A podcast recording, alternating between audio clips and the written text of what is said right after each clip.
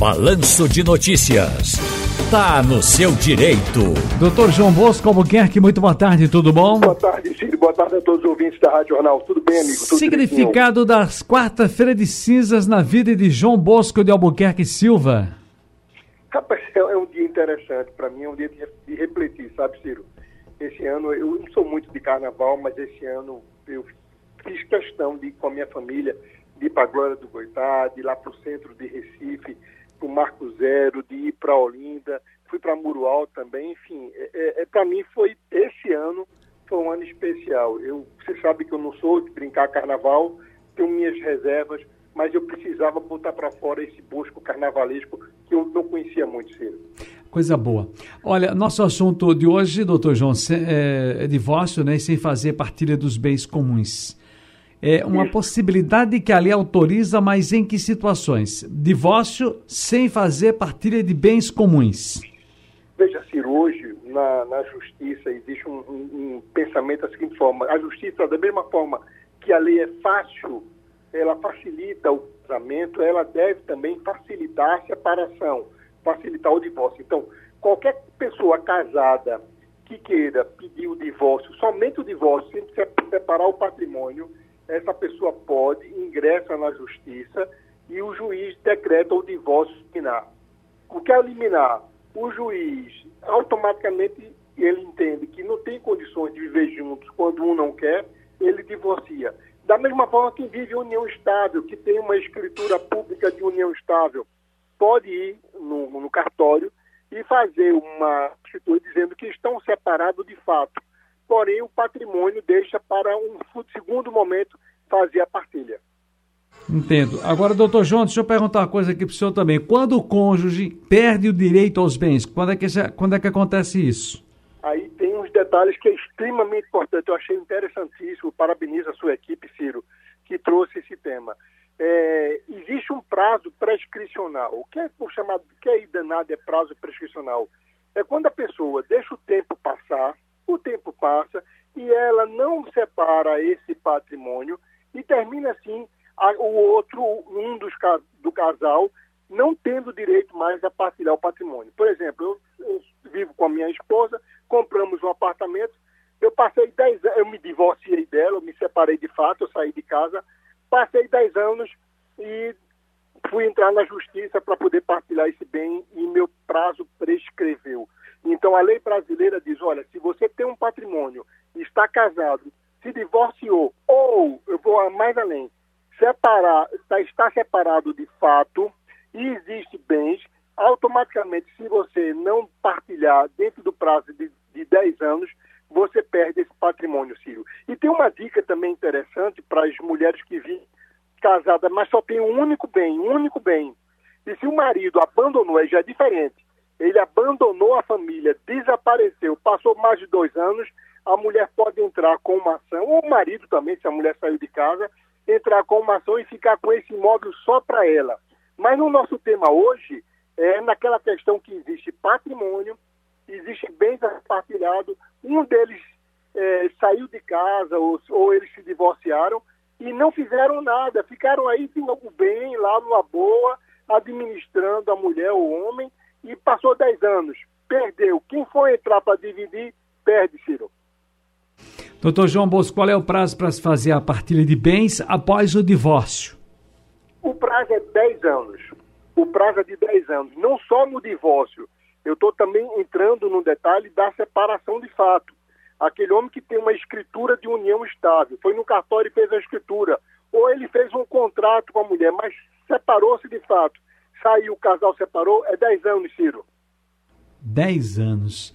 Dez Mas anos. o que fazer quando um bem não constou, foi ocultado, por exemplo, da partilha durante o processo de divórcio? Aí existe uma sonegação de bens. Aí também o prazo é de 10 anos, porque existe, um, queira ou não queira, você tem que entender que você deveria estar em cima ou saber da existência do patrimônio. Mas seu marido escondeu, ou sua mulher escondeu esse patrimônio, comprou o nome dela, ou tinha uma conta bancária escondida, não digo nem só o patrimônio, mas tinha uma conta e na hora da separação essa conta não apareceu. E depois um ou outro ficou sabendo da existência dessa conta, aí pode sim, entra-se com um processo, naquele processo de divórcio, chama essa conta bancária, esse veículo, essa casa para colação e o juiz separa. Agora entenda que o prazo é 10 anos para não perder o direito, Ciro. Doutor João Bosco, pode se separar e depois fazer a partilha, dar um prazo para isso, definir, por exemplo? Ó, vou pensar, a gente separa e vamos pensar o que, é que a gente vai dividir aqui. Isso, pode fazer isso numa boa. O divórcio liminar, que esse divórcio está logo no começo, o casal não está dando bem, entra com o divórcio e depois a gente vai dividir o nosso patrimônio. Sendo que o casal que se divorciou ou que se separou não pode deixar ultrapassar esse tempo todo, entendeu, Ciro? Depois de 10 anos, por exemplo, o imóvel está em nome de João Bosco. A minha esposa separou, ficamos de resolver isso, passou-se 10 anos.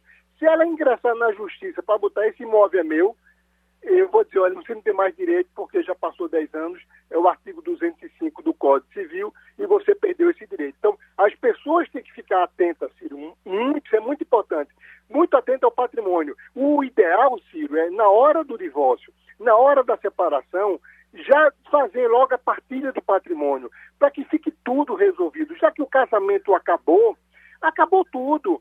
Porque existem situações que o homem faz, não, não vamos separar não agora, porque esse imóvel eu estou usando ele no comércio. Mas cuidado com o tempo, porque se você não tomar conta, automaticamente o tempo vai prejudicar aquele em que o imóvel não está no nome, Ciro. Tá, doutor João Big está dizendo aqui, tem uma experiência interessante. Uma figura aí que ele conhece, não sei, tem uma história que o casal viveu tempão, prrr, depois não dava mais certo, resolveu separar. Mas já estão há 10 anos separados, mas nada de oficializar. Inclusive, já cada um com seus outros casamentos, outros cônjuges, cônjuges, e nada de separação, nada de partilha. Tem bronca nisso ou não? Muita bronca. Veja que, automaticamente, quando há separação de fato, quando o homem sai de casa ou a mulher sai de casa, ali existe uma separação. Para a lei, por exemplo, se ele passa a viver com outra mulher isso acontece muito com pessoas mais antigas, Ciro. E quem é casada, muitas vezes a mulher casada, que está separada de fato do marido, separada de fato é que o marido saiu de casa, mas eles não se divorciaram. Ela pensa que com o tempo, aquela certidão de casamento tem validade por causa da morte dele, ela entrar com a pensão por morte. E isso não, é, não acontece, porque se esse homem passa a viver com outra mulher logo depois, a companheira dele, ele vai no cartório, faz uma escritura, já começa a mudar a situação daquela senhora que acha que tem a de casamento que vale muita coisa. Então, é importante que as pessoas fiquem atentas nessas situações, para que não deixar o tempo passar. Agora, um outro ponto importante de uma decisão muito recente do Supremo Tribunal Federal, Ciro, é a relevância do casamento.